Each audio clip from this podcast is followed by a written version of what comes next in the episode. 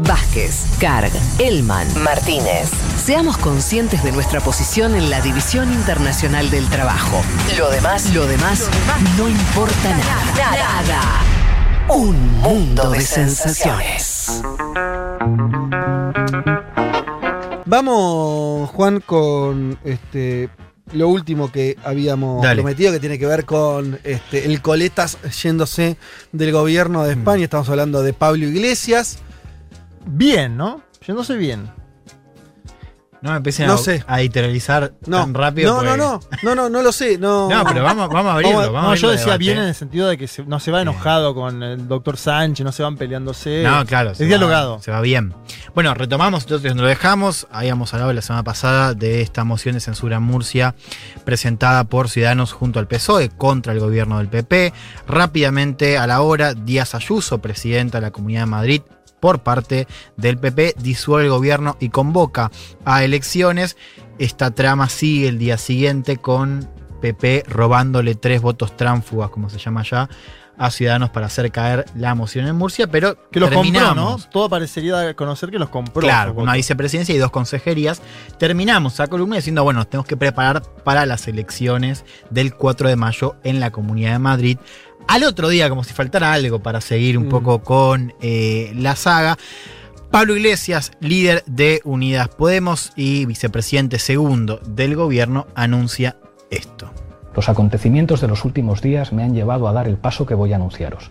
El nuevo intento de alianza entre el PSOE y Ciudadanos ha desencadenado un terremoto político, con un nuevo tamallazo incluido, cuya principal consecuencia es la convocatoria de elecciones en Madrid el próximo 4 de mayo.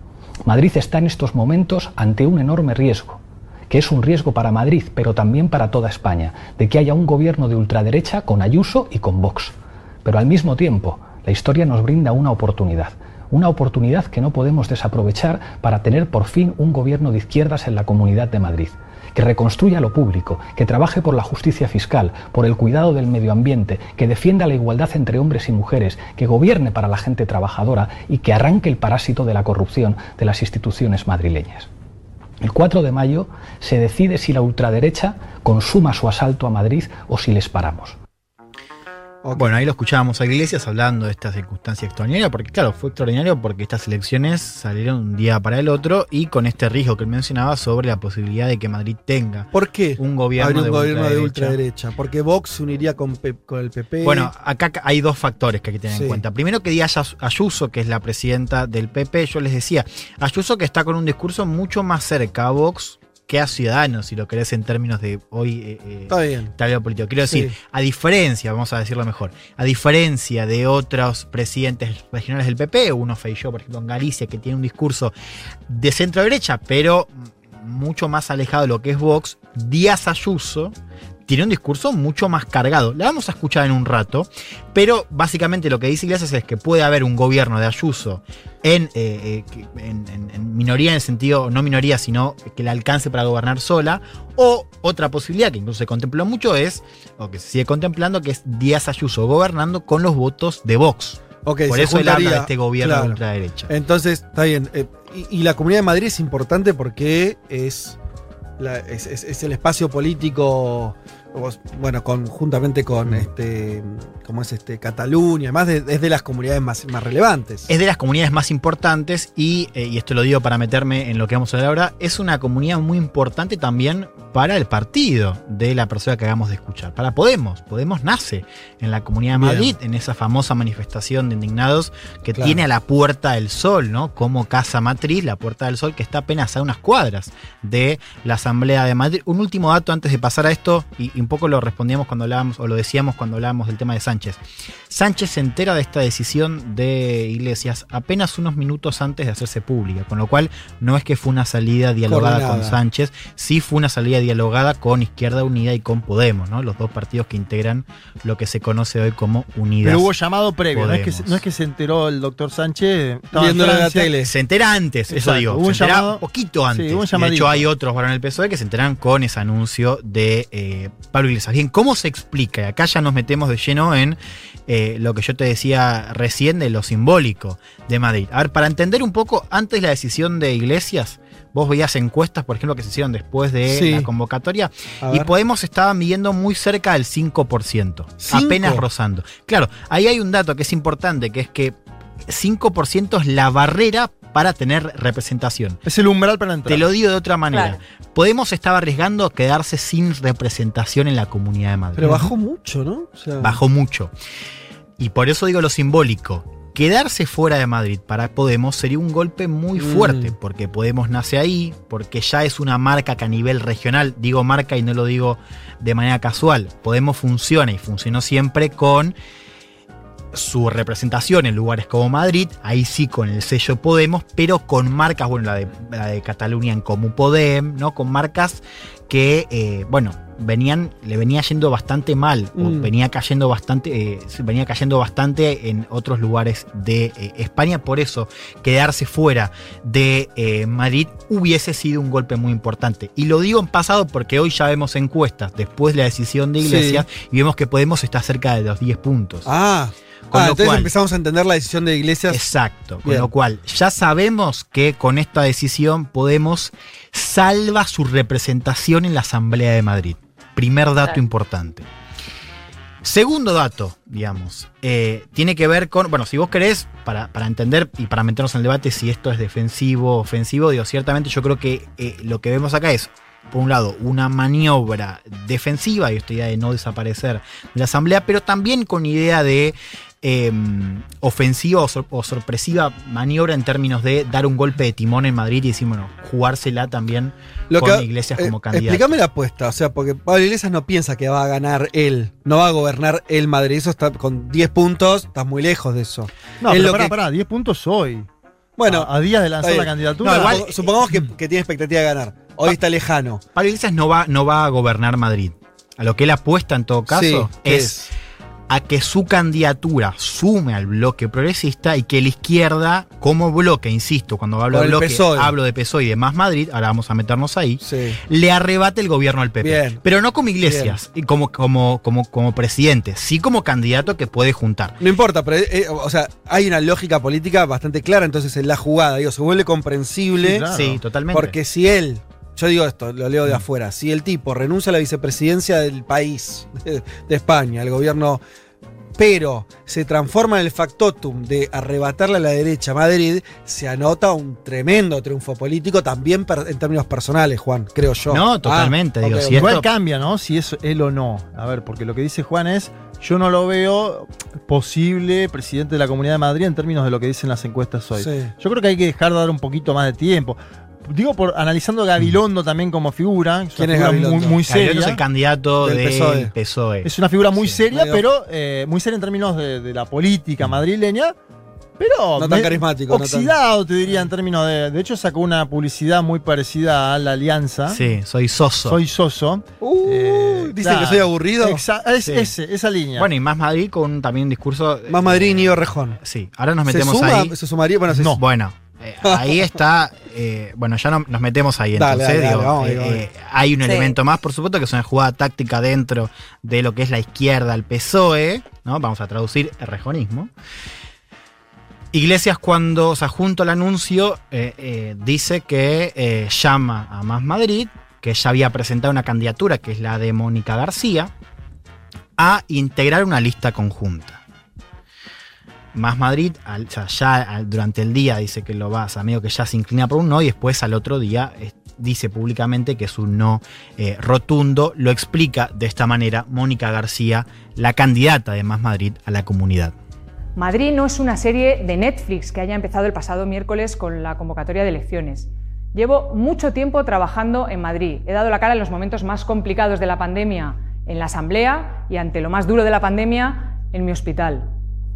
Las mujeres estamos cansadas de hacer el trabajo sucio para que en los momentos históricos nos pidan que nos apartemos. Las mujeres hemos demostrado con creces que sabemos frenar a la ultraderecha sin necesidad de que nadie nos tutele. Quiero presentarme a las elecciones y ser la próxima presidenta de la Comunidad de Madrid. Me apetece, me gusta, tengo buenas ideas y tengo mucho trabajo a la espalda.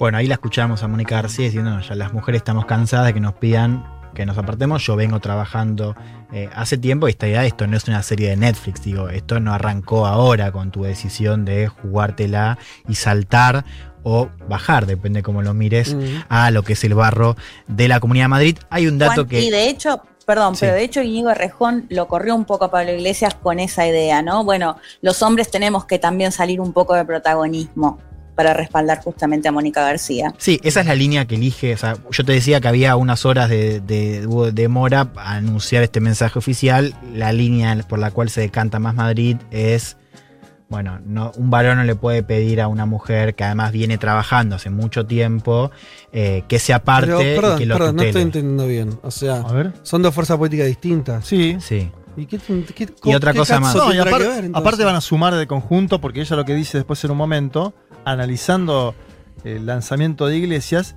dice, no me cabe duda que sumaremos, dice en un tramo final, lo que a mí me da a entender, obviamente, defiende su candidatura en un principio por la lucha social, ella es anestesista en un hospital importante de Madrid, es decir, dice, yo estuve en la, en la mala, quiero ser candidata, Sí. me apetece, eh, y por otro lado dice, no me cabe duda que sumaremos, creo que él le está tirando una especie de guiño. Sí, a ver, acá vamos a una- un dato importante que es la asamblea es una asamblea grande, con lo cual, a diferencia del terreno nacional, los- el- el- la votación suele ser, o mejor dicho, la asignación de escaños suele ser más proporcional. Quiero decir, no hay ventajas, digo, en, en términos de cálculo de escaños, no hay una ventaja importante en términos de que se junten las listas. Y Claro. lo que dice Juan es importante porque, por supuesto que a todo el bloque progresista le conviene esto que te decía al principio, que Podemos no pierda representación, porque son votos que se tiran a la basura. Claro, claro. Bueno. Si sacás menos del 5. Y, ella, la- ¿cuántos, cuántos puntos? qué- Hoy está, o sea, hoy digo, como Está más o menos, no. Ah. O sea, en las encuestas está PSOE primero con Gabilondo, después más Madrid. Recordemos hoy en la comunidad, hoy en la comunidad, el partido de, de Rejón tiene más representación que Unidas Podemos. Ok. Le fue mejor en las elecciones. En la municipal, sí. Claro, sí. Después nos vamos a entrar en, en- en cuestiones Sí, sí. digo, de, de la interna. Pero hoy en las encuestas, Unidas Podemos, insisto con el hoy, viene detrás de Más Madrid y también, por supuesto, del PSOE. Te sumo un elemento más a analizar esta cuestión de Iglesias y ya nos movemos hacia un poco de la campaña, que es... eh, Iglesias con este anuncio también lo que hace es preparar con tiempo la sucesión, porque él lo que dice eh, al principio del anuncio y también un poco eh, lo que explica también esta decisión es, él deja, eh, digo deja porque digo, hay una decisión por supuesto en conjunto, pero él da el paso al costado antes anunciando que Yolanda Díaz, la que es hoy ministra de Trabajo, va a ocupar el lugar de referente en la coalición. ¿no? Y Bueno, es una respuesta medio virtual- contundente a, la- a la- al- a lo que decíamos antes también. Sí, igual fue previo. Lo de- el anuncio de Pablo sobre Yolanda es previo al anuncio de Más Madrid de que sigue compitiendo que le tira. Ah, la yo hablo de iglesias, ¿eh? sí. ahora, estoy- ahora vuelvo un poquito, o sea, me corrí un poco para hablar un poco de lo de Rejón, pero otra cosa Es que que me refiero, decir, me así. parece un poco débil A el, el argumento feminista, digo, por- en este caso, porque. Porque. O sea, que son dos fuerzas políticas distintas. Sí. Eh, ¿Por qué eh, Pablo Iglesias tendría que pensar su candidatura en función de que hay una candidat- candidatura de otra fuerza que es una mujer? Bueno. No, es una yo. línea argumentativa. Claro, Hay otra cosa rara. que dice Más Madrid que sí me parece que es relevante, que es lo que dicen es básicamente, nosotros nos enteramos públicamente. Si, ustedes hubiesen querido de verdad pactar con nosotros, Claro. nos hubiesen avisado por teléfono, Perfecto. no públicamente. Claro. Lo cual tiene cierta Eso, tiene, eso, eso empieza a tener más lógica. Eso es también lo que Sí. dice eh, Mónica García, pero bueno, lo que escuchamos es el argumento, bueno, que más, por supuesto, más impactó, ¿no? ¿Eh? Esta acusación. A eh, Pablo Iglesias les decía, eh, Yolanda Díaz se perfila como la sucesora, queda a cargo de esta representación en el gobierno. eh, como vicepresidenta tercera en este caso, Iglesias tiene la vicepresidencia segunda, ahora Mm. baja de rango porque lo que dice PSOE es si vos te querés quedar con el eh, Ministerio de Trabajo, no podés quedar como vicepresidenta segunda, porque acá hay un tema de, Claro. de rangos. Como Pedro, eh, Pedro, como Pablo tenía la, la vicepresidencia social y tenía un rol como ministro social, como Yolanda Díaz tiene un rol más económico, queda como tercera. Tercera eh, en, en términos de vicepresidencia. Ah, entonces pierde un escaño ahí. o Sí, sea, pierde, pierde Simbólicamente un No, poquito. se de- simbólicamente, es técnico, pero es digo, es- técnico. es técnico. Se degrada técnicamente. Exactamente. Pero lo importante es que queda o que va a quedar a cargo de Unidas eh, Podemos, digo, cuando esto se consuma, porque esto todavía no, no- Cuando empiece la campaña se va a dar esta, esta salida de, de- de iglesias del gobierno. Yolanda Díaz, solo un, un dato, es, mini- es ministra de Trabajo, es una de las ministras además que mejor imagen pública Bien. tiene. Tiene mucha mejor imagen pública que Pablo Iglesias Ajá. y que Irene Montero. Y acá está el otro dato, ¿no? O sea, es una sucesora que, insisto, se prepara con tiempo, es decir, no en el, en el grueso de la campaña electoral. Digo, hay un tiempo para que Díaz prepare su candidatura y, y Iglesias dice, ella puede ser la próxima eh, presidenta de España. Es una mujer, lo cual no es un dato menor. Para ir digo, había una, una- una idea de un discurso, se le acusaba a Iglesias de ser un, un caudillo varón que acumuló mucho tiempo, mucho poder y no cedía, ¿no? Y es importante porque a quien le cede, entre comillas, ese lugar no es su esposa, lo cual era otra acusación, esta idea de que en Podemos había cierto nepotismo, ¿no? Y que entonces eran Iglesias y Montero. No es su esposa, sino Yolanda Díaz, eh, una persona además que viene, que está más ligada a Izquierda Unida que a Podemos. Esto también es un dato importante. Pasemos rápido a contestar a lo que ustedes se, se preguntan, que es, y nos preguntamos todo, que si puede la izquierda ganar Sí. en la Comunidad de Madrid. La respuesta primera es que está muy difícil. Está muy difícil porque hoy el escenario, eh, diría, más probable, eh, tanto por encuestas, pero incluso como ya venía de antes, es un escenario donde Ayuso esté gobernando sola, porque le, porque le va bien, o el PP con le alcance con solamente Claro, su bancada. Esa es una opción. La segunda opción es eh, el eh, PP gobernando con los votos de Vox, ¿no? Ahora, por supuesto, falta que se acomode el tablero. Yo estoy hablando de Sí, hoy. ¿cómo ¿no? está la foto? Hoy está difícil y lo dicen incluso dentro de Podemos. Digo, hoy el escenario es difícil. eh, Ah, Ahora, Juan, no es un dato menor decir que, sí, por lo que contaron ustedes, yo no lo había visto, la sola anunciación de Pablo como Pablo Iglesias como candidato duplicó sí, la intención duplicó de sobre voto. encuestas. Por lo tanto, si además eso no vi la encuesta, pero si eso no le quitó votos a, no sé, a la lista de Más Madrid o al PSOE y sumó voto, sumó, sumó representación de izquierda, ya ayudó a equilibrar un poquito la balanza. Claro, a ver, eh, yo les decía, Iglesias no, no apuesta a ser el presidente de la Comunidad de Madrid, lo que hace, lo que, lo que intenta hacer o la apuesta se explica más por movilizar votos de la izquierda. Presten atención a lo que dice Iglesias y lo va a decir todo en la campaña, que es, acá está en juego que la ultraderecha llegue al gobierno de Madrid. El asalto de Madrid. dice. Claro, el asalto de Madrid. Por eso hay una idea de movilizar y de polarizar con la ultraderecha. Claro, el problema es que, es que moviliza, o no el problema, pero digo, lo que hay que advertir es que Iglesias moviliza tanto a favor como en contra. Claro. Eh, Es decir, moviliza tanto a la izquierda para que salga a votar como a la derecha que ve Sí. en Iglesias, bueno, por supuesto, un adversario con el cual es más fácil también polarizar. Un dato importante que es que Madrid, digo, este dato es para tener en cuenta lo. No voy a decir de derechas, pero digo, lo diferen- la diferencia de Madrid con otras capitales europeas que suelen ser más progresistas. Digo, Sí. pensemos, bueno, Madrid no. Mm. Fíjate, el PP gobierna Madrid desde el 95. Son 26 Wow. años de hegemonía. La izquierda ganó tres elecciones en 20 años y esas después terminó, o sea, no terminó gobernando. Nada que ver con la configuración que hay en Barcelona, Exactamente. en, otra, en otras ciudades Desde muy el importantes de 95 en la comunidad que gana y que gobierna, eh, que gobierna, mejor dicho, el Me hace partido de alguna ciudad de acá de la Argentina. popular. También Ah, puede ser. ¿no? es tan progresista como pensamos, diríamos, ¿no? Eh, en fin, bueno, les decía esto de la movilización y para ten- entender también cuál es el discurso del PP ahora que llega Iglesias como eh, candidato.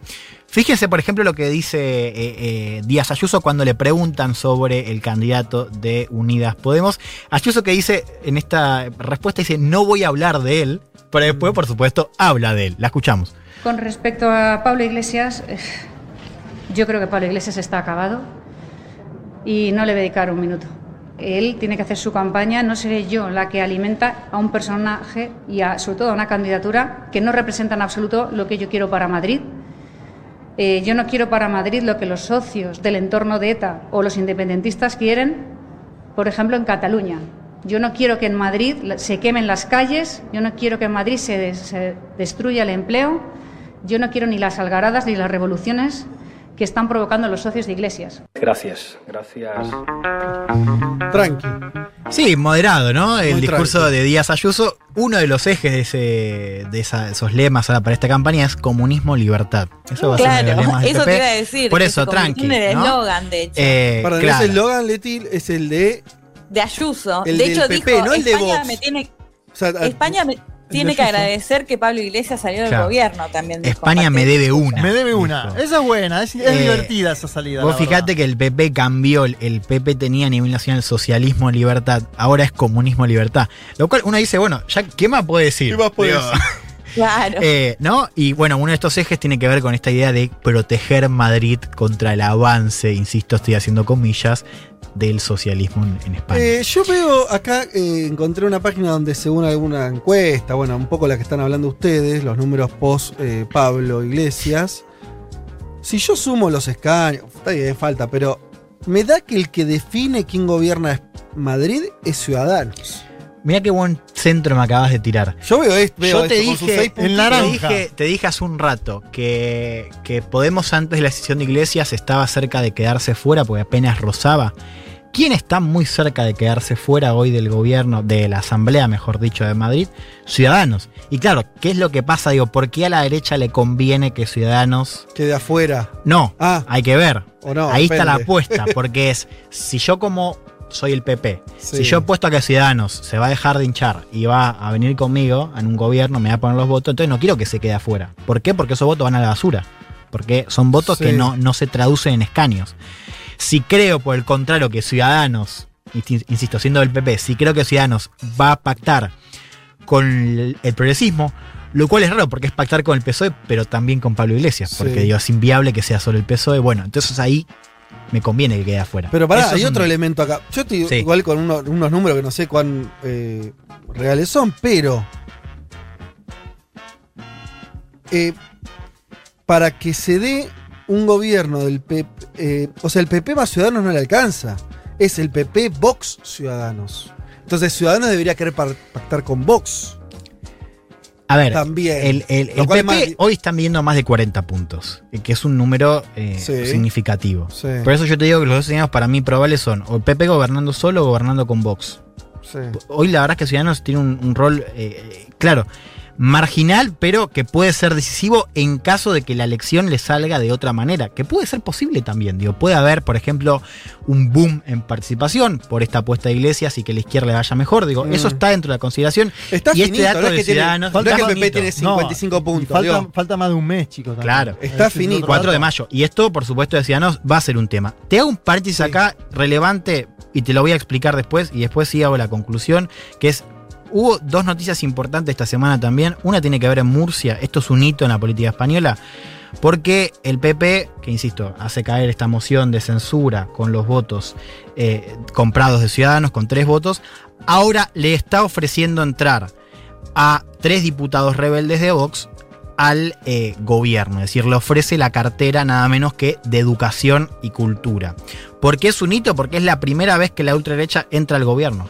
Antes solo le daba votos, digo, antes los votos de, de Vox eran decisivos, por ejemplo, para hacer gobierno en la Comunidad de Madrid. Ahora estamos viendo, y estamos viendo esta semana, cómo el PP le está ofreciendo cargos a, en este caso, disputa- diputados díscolos, como se llama, que son diputados que entraron por Vox, pero que ahora se alejaron, que siguen siendo parte del mismo eh, grupo parlamentario, pero que están fuera de la formación verde. Es importante educación porque una de las propuestas estrellas de Vox tiene que ver con este veto parental, esta idea de que los padres pueden vetar actividades extracurriculares que vayan en contra de sus creencias, como por ejemplo talleres contra la homofobia. Mamadera. Con mis hijos no te metas, dicen Claro. también en España, por eso también es relevante. La otra noticia, y te digo también porque esto es importante, después te lo explico ahora, que es que Ciudadanos está acelerando su desaparición. Yo les dije la semana pasada que Fran Hervías, que era la, una de las manos derechas de Rivera, dejó su cargo como senador para pasarse al, al PP. Esta semana el español, Diario de España, saca una nota donde se lo ve en una foto a Hervías con estos tres diputados tránfugas de Ciudadanos. Como que Hervías había sido el que hizo Oh. esta conexión y que Hervías además está haciendo ahora, se está ocupando personalmente de llamar uno por uno a diputados y senadores de Ciudadanos para que pasen al, Al PP. PP. Ya renunciaron dos diputados y dos senadores y esta semana podría haber un tercer senador de Ciudadanos que sale para eventualmente pasarse. Tengo con el escenario que tengo cuenta Elman. eh, en la jugada de Pablo No, y aparte, si yo también. Y con el escenario que cuenta Elman, te digo que me- es mucho más digno en lo que terminó Podemos a siete años de su nacimiento, más allá de las diferencias que hubo y demás, Mm, que lo que terminó Ciudadanos, ¿no? Ciudadanos fue una especie de Podemos naranja de centro derecha, sí. inventado, marketinero y demás. Podemos al menos demostró que tenía dos dirigentes, Hmm. Dos o tres, te diría, más, cuatro, porque estamos nombrando a Yolanda Díaz. más, que, hay- más que dirigentes representa Irene. algo. algo, También. algún sustento y que, que todavía están ahí, ¿no? Cie- Cierro, cierro con esto y, y- y ya, cierro, ¿no? Sí. Ahora, fíjense también que es más interesante porque estamos viendo y recojo un poco lo que decía Juan.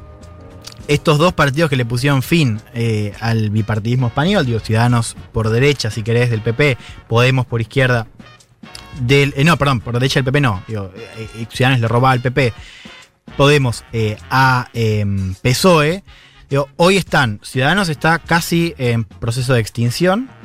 Y Podemos está obligado a reinventarse para, por ejemplo, no quedar fuera de eh, Madrid. Claro, el caso de Podemos es paradójico y acá marca un poco también la diferencia con, con lo que decía Juan recién. Podemos nunca estuvo tan cerca del poder. Digo, hoy está en coalición con el PSOE. Iglesias es eh, vicepresidente segundo. De hecho, en ese discurso de Iglesias que yo les mostré un fragmento de principio, Iglesias dice es la primera vez en 70 años que la izquierda transformadora está en el poder. Pero al mismo tiempo es paradójico porque nunca estuvo tan cerca del poder, pero al mismo tiempo nunca en estos siete años estuvo tan golpeado electoralmente. Golpeado a un nivel de que Iglesias tiene que salir Mm. de la vicepresidencia para literalmente no perder representación en Madrid. ¿no? Digo, es algo eh, para pensar. Y con esto ya sí cierro. Esto es el fin de, eh, o el principio del fin de Pablo Iglesias como dirigente nacional. Es el fin de una época, es el ¿Sí? fin de Iglesias. Sí. No sé, ¿eh? yo ahí lo pongo Eh. Porque, Para- o sea, si baja, es decir, bajar es degradarse en un punto. Como dirigente nacional, no digo como figura de la política española, eh, pero no sí- digo el fin de la carrera de No, Pablo pero a Iglesias, ver, el- digo como líder nacional. El iglesismo como tendencia en Podemos para mí sigue siendo mayoritario. Él termina también definiendo que Yolanda Díaz es la sucesora. Yo no, no sería tan drástico no, en no, decir. no digo, igle- no digo iglesias como corriente, eh, digo iglesias Ah. como líder. O sea, li- o sea, Sí, ah, ya como- no- como- eso es el. está digo, bien. Como pero- estampita. Pero Juan, para, para, para. Y si, y, eh, si, si le va bien y él es el factotum, como yo decía antes, para evitar un triunfo de la derecha en Madrid. ¿Por, qué no se vuelve para proyectar nacionalmente? No, no, Ah. nacionalmente. ¿Por qué? Hoy la sucesión. Hay elecciones cada La rato. en sucesión España. en Unidas Podemos ya comenzó. Digo, sería, a mi entender, raro que, que Iglesias, después de dejar la sesión, después de anunciar todo, después de salir. Esto, esto, esto era algo, además, que Iglesias ya venía debatiendo. O sea, Iglesias Mm. ya estaba preparado para dejar el liderazgo de Podemos. En este caso, aprovecha también esta circunstancia. Va. Puede ser, si querés, ponemos. Yo, yo creo que estamos viendo el principio del fin, dosis de- no del iglesismo Sí. y no de Iglesias en la política nacional como figura. Sí, Iglesias como líder Ah, sí, sí. nacional de Podemos, después de siete años al frente, es eh, el fin también Digamos de. que- eh, sí, digamos que hay una tradición, apoyando tu idea, hay una tradición en los partidos españoles que no- eh, acá no existe tanto, que es una vez que los secretarios generales de los partidos, le pasó mucho al, al- al PSOE, por ejemplo, Mm. se recambian, bueno, se recambian, ¿no? No vuelven jal para Sí, atrás. y a ver, y aprovecho Pero eso bueno. que decía del tema de Ciudadanos y de, de, como dos partidos que hoy están digo, muy golpeados. Fíjate también de qué manera cambió el tablero, que hoy el- la fuerza disruptiva en ascenso, el famoso elefante en los pasillos de la política española, es Vox. Ese lugar hoy lo ocupa Vox, es un tablero que cambia rápido, un partido Podemos que también mutó muy rápido, cambió muy rápido en estos eh, siete años, que ahora está obligado a reinventarse. El primer paso y esto lo tenía que hacer, lo tenía que hacer él, lo está dando Pablo Iglesias bajando a la comunidad de Madrid, todavía le queda una última batalla, 4 de mayo, elecciones en la comunidad de Madrid. Hasta las 3. Federico Vázquez, Juan Elma, Leticia Martínez y Juan Manuel Carg hacen un mundo de sensaciones. Gracias, gracias.